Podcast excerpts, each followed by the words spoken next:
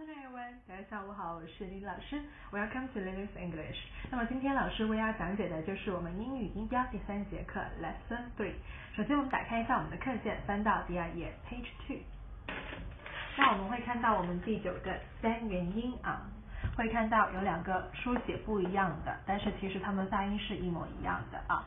那我们来观察一下有多大区别啊？那左边这一个。啊，你会看到左右两边是有短短的一横啊，短短的一横。